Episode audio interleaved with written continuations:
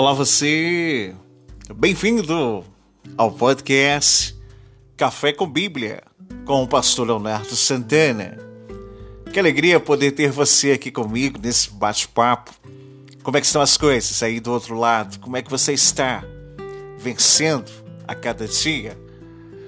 Ou se depara com lutas e transtornos emocionais que te aprisionam, escravizam, lhe prendem, te tira o desejo de conquista? Como é que está? Vamos bater um papo? Queria falar com você um pouquinho hoje aqui no podcast sobre inteligência emocional. Vamos lá?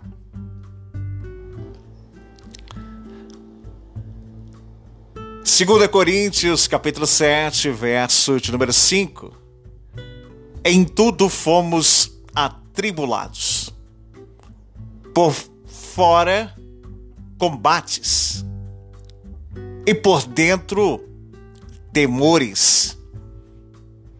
Será que esse é o reflexo que nos impossibilita de avançar, de conquistar, de ter diante do ser? Somos filhos, temos uma herança de um pai que deixou um atestado ou um testamento de uma riqueza incomparável. Mas porque passamos por crises existenciais, escassezes, transtornos? Será que em tudo fomos atribulados? Por fora, combates. Por dentro, temores. O que, que você me diz? É isso mesmo. Precisamos aprender a lidar com as nossas emoções. A distância entre a mente e o coração às vezes nos deixa divididos entre o que pensamos ou sentimos. Por vezes somos racionais e outras sensoriais, não é mesmo? Você consegue discernir isso dentro do seu dia a dia? Às vezes não sabemos onde é o terreno de batalha, se é dentro ou se é fora, se é na mente ou no coração. Por isso, os maus pensamentos ou sentimentos negativistas precisam ser tomados como um ser selvagem que grita dentro de nós. O apóstolo Paulo descreve as suas dificuldades que a este lhe enfrentou no seu ministério diante da sua geografia, chamado esta a Macedônia. Mesmo tendo sido enviados por Deus, lembra que ele vê um homem com trajes macedônicos dizendo: passe a Macedônia e ajuda-nos. A partir de Atos, capítulo 16. É por isso a busca de ajuda de irmãos, amigos, como Tito, dentro desse contexto de 2 Coríntios, capítulo 7, verso 6. Porque o coração de Paulo pulsa a proferir e dizer, a gritar aos quatro ventos: em tudo fomos atribulados. Por fora, combates, por dentro, temores. Ao ponto que esta indagação ele leva a Tito. Deixa eu deixar você ouvir o som das páginas passando.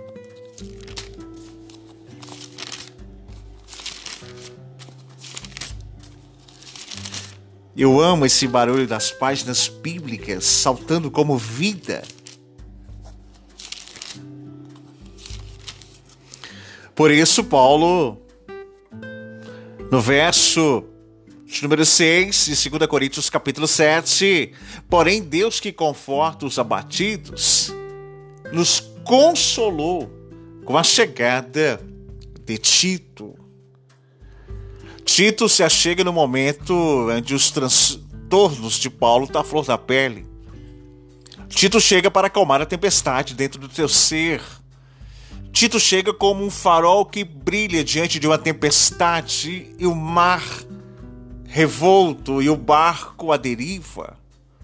Tito chega para dar um sentido, uma direção diante da vida. E a pergunta é esta: e você sabe lidar com seus sentimentos? Você sabe lidar com seus sentimentos? Você conhece a estes que se manifesta a todos os dias? Vamos aprender alguns exemplos bíblicos de pessoas que conseguiram transformar seus sentimentos de maneiras positivas. Por exemplo, Jetro, sogro de Moisés, transformando a desorganização em estratégia. Lá no capítulo 18 do Êxodo, a partir do verso de número 13 e é extensivo até o verso 24, a situação do povo do deserto era de completa desorientação. Qualquer adversidade era motivo de desespero. Moisés moderava o povo como podia, mas também estava perto do seu limite físico e psicológico, pois ele passava o dia inteiro dando direção diante dos confrontos, sem contar o peso espiritual. De longe, quando seu sogro Jetro viu tudo isso, logo deu uma brilhante ideia de dividir a isto em tarefas, em grupos, o povo devia resolver seus problemas e fazer uma triagem diante destes, levar somente a Moisés os mais difíceis. Coisas simples tinham que levar diante dele, coisas que eles poderiam eles mesmos se resolver, se organizar. E tudo estava sobre o peso de Moisés. Quando tudo está fora do lugar, é preciso que vejamos como oportunidade de arrumar de um jeito novo, especial. Deixe as coisas organizadas, traz uma tranquilidade de saber que tudo está no lugar certo. Não adianta se desesperar diante de uma bagunça e sim pensar em uma estratégia como solucionar esse problema que está montuando na sala. Não adianta se desesperar, é arrumar o que preciso é extrair desse infortúnio um caminho reto. Se você tem mania de improvisar, deixa tudo para depois, aprenda a criar estratégias, disciplinas, metas, para que a sua vida possa ser organizada e você administrá-la melhor do que os tormentos que ela vem todos os dias.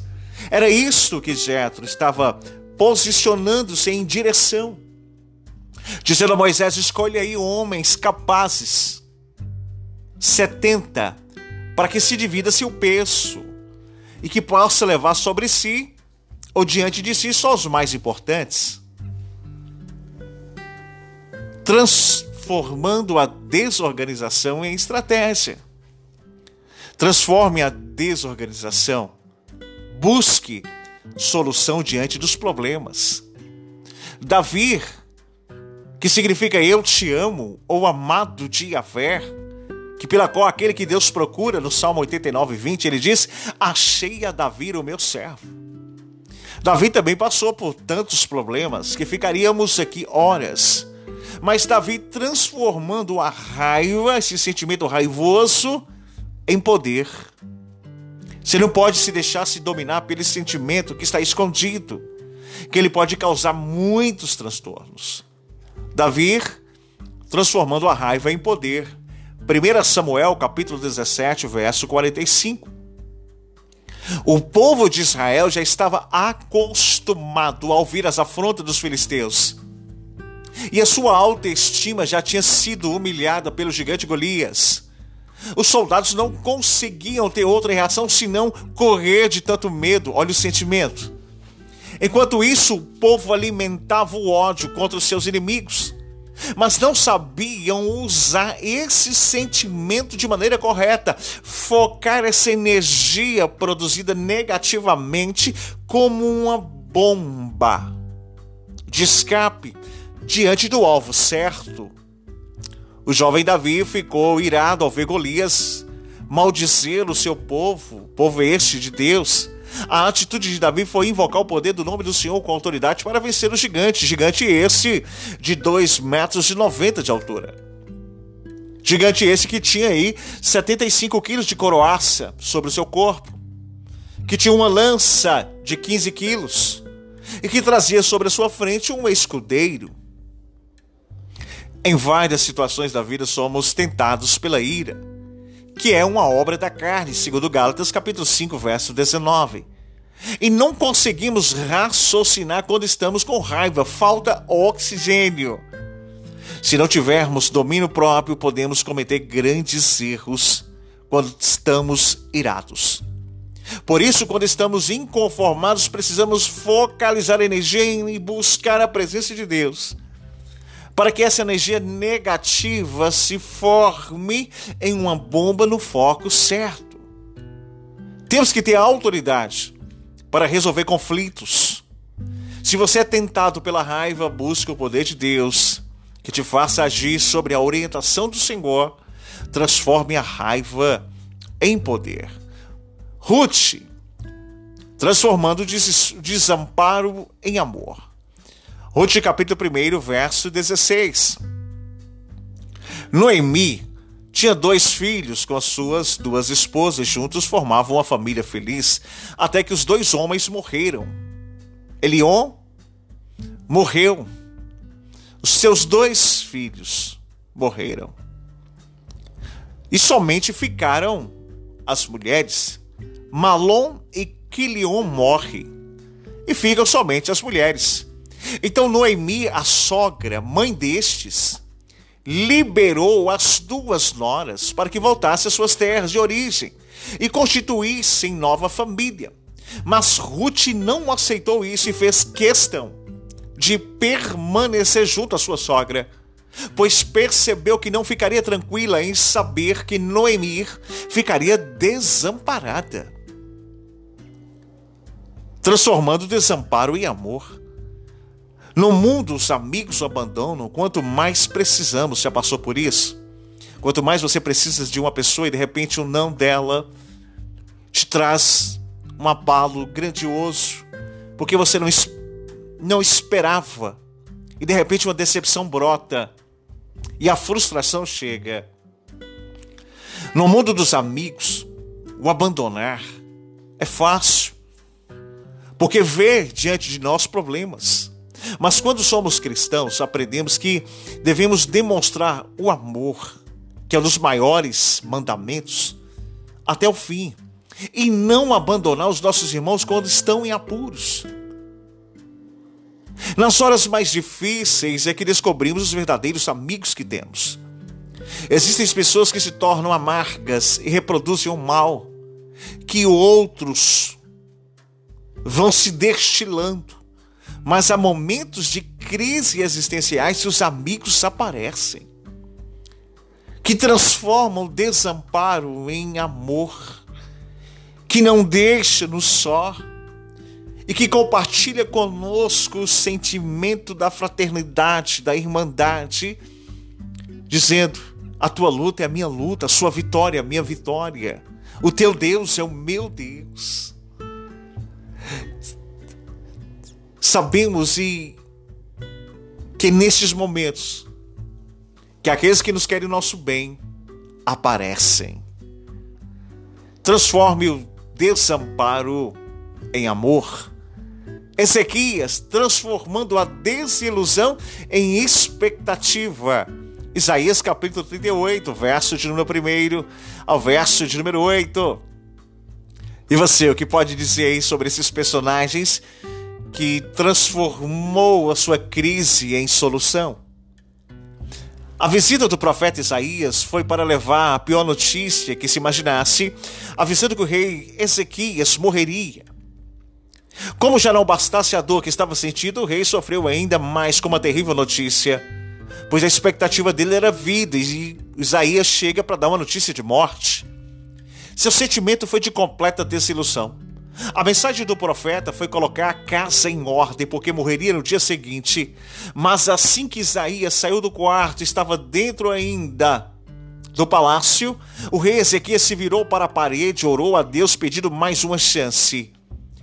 Ele não se conformou com a desilusão porque tinha a expectativa de viver mais. Seus sonhos foram mais fortes do que sua dor. Quando não conseguiria mais encarar os seus empregados, olhando para ele com ar de compaixão, não podia olhar nem para si mesmo. Então resolveu virar-se para a parede, buscar a visão da fé em Deus através da oração. A frustração persegue quem olha para as dificuldades. Enquanto a expectativa de quem olha para Deus é continuar e não desistir nunca. Lembre disso. A frustração persegue quem olha para as dificuldades, enquanto a expectativa de quem olha para Deus é de continuar e não desistir. Não se prenda às dificuldades ou às más notícias. Se você não tem mais para onde olhar em encontrar motivação, então ore para Deus. Em qualquer lugar, até mesmo numa parede branca, você consegue sonhar. Não tire o foco do Senhor, Ele pode mudar a sentença e deliberar um decreto. O contrato ainda está de pé. Transforme a desilusão em expectativa. Lembra de Paulo e Silas? Transformando a dor em louvor dentro de um cárcere na Mesopotâmia, na região da Capadócia, lá no livro de Atos do Espírito Santo, capítulo 16, verso 25. A dor tomava conta dos seus corpos. Paulo e Silas haviam sido açoitados cruelmente Talvez estivessem tão fracos que nem conseguiriam gemer de tantos ferimentos. Mesmo assim, eles conseguiram reunir forças do seu espírito e foram fortalecidos pelo Senhor, a ponto de adorar o Senhor, mover aquele ambiente de morte, mexer com Deus no trono. E de repente sobreveio um terrível, grande terremoto. O próprio Pai desce diante de uma adoração que sobe diante de uma força que vai, o Pai vem com refúgio.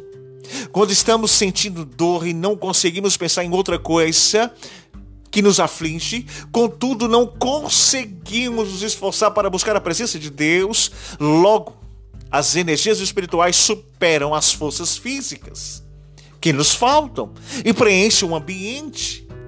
Melhor que murmurar é louvar a Deus. Então transforme a sua dor em louvor.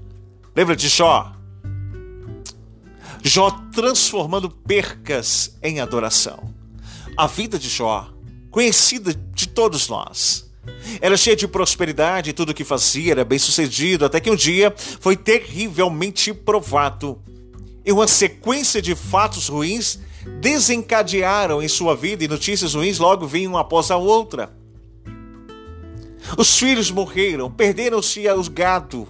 A reação de Jó foi lançar em terra com um gesto de humilhação, adorou a Deus. Deus deu, Deus tomou. Perder não é fácil, queremos sempre ganhar e nunca perder, não é isso? Quando choramos no vale, a pena de derramar sobre o chão, demonstrar a dor, mas é mais confortável se levantar e colocar diante do Senhor. É diante das palavras que se lhe faltam que a adoração vem. É diante das percas que se foram, temor chega. E o próprio Deus se manifesta diante de uma aprovação que se vem. Diante de uma aprovação que se achega. O Pai se manifesta. Ao ponto que Jó chega, eu te conhecia de ouvir falar, mas hoje os meus olhos contemplam, porque o Pai vem. Ao ponto que ele termina o seu livro a proferir e dizer: Eu sei que o meu redentor vive e breve se levantará.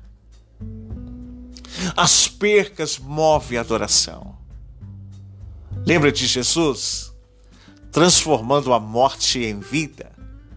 A vida de Jesus foi repleta de emoções, desde o seu nascimento, o seu ministério, a cada milagre, a realização de um amor para com todos, os sentimentos de vida que lhe enchia, a própria essência da sua vida. Porque Deus é amor. Quando Jesus via alguém sofrendo, a sua alma se enchia de compaixão. O que significa compaixão? Se colocar no estado da outra. Ele sempre se colocava no estado. Lembra da mulher, a viúva de Naim? Ele chorou, porque ela estava chorando. Lembra de Jairo? Ele se compadeceu. Lembra de Lázaro? Jesus sabia que precisava enfrentar o pior inimigo da humanidade, que é a morte, mesmo sabendo que tratava-se do autor da vida e que Satanás quis provocar a Jesus e saber qual seria a sua reação diante da morte. Quando Jairo pediu que Jesus fosse à tua casa para curar sua filha, foram surpreendidos no caminho com a notícia da morte. Mesmo assim, Jesus disse: Não temas. Não temas. Jesus ia caminhando com uma multidão de seguidores. Quando passava pela cidade de Naim, a multidão vinha um culto fúnebre de um filho morto, de uma mulher viúva, e ele se compadeceu dela. De Lázaro, da mesma maneira. Muitos homens de Deus perderam grandes bênçãos por não saber lidar com seus sentimentos. Moisés não soube lidar com a sua ira e perdeu o direito da terra. Arão não soube lidar com a dúvida de quando Moisés voltaria e caiu nos seus desejos da carne no bezerro de ouro. Geazim não suportou a ganância, pegou a lepra. Ananias e Safira, por causa da inveja, mentiram e com isso morreram. Pedro, por não saber lidar com medo, quase afundou no mar. Não podemos dominar os sentimentos que vêm até nós, mas podemos transformá-los. Precisamos aprender a administrar os nossos sentimentos de maneira que não percamos as bênçãos do Senhor. Um sentimento negativo só pode trazer consequências ruins. Então é preciso treinar as emoções para suportar os piores sentimentos sem ser dominados por eles. Busque a inteligência emocional. É isso que Paulo fala em, 1, em Colossenses capítulo 1, verso 9, orando a vós outros todos os dias para que o Deus vos dê sabedoria, conhecimento e inteligência espiritual. Compartilhe esse podcast. Envie para demais pessoas.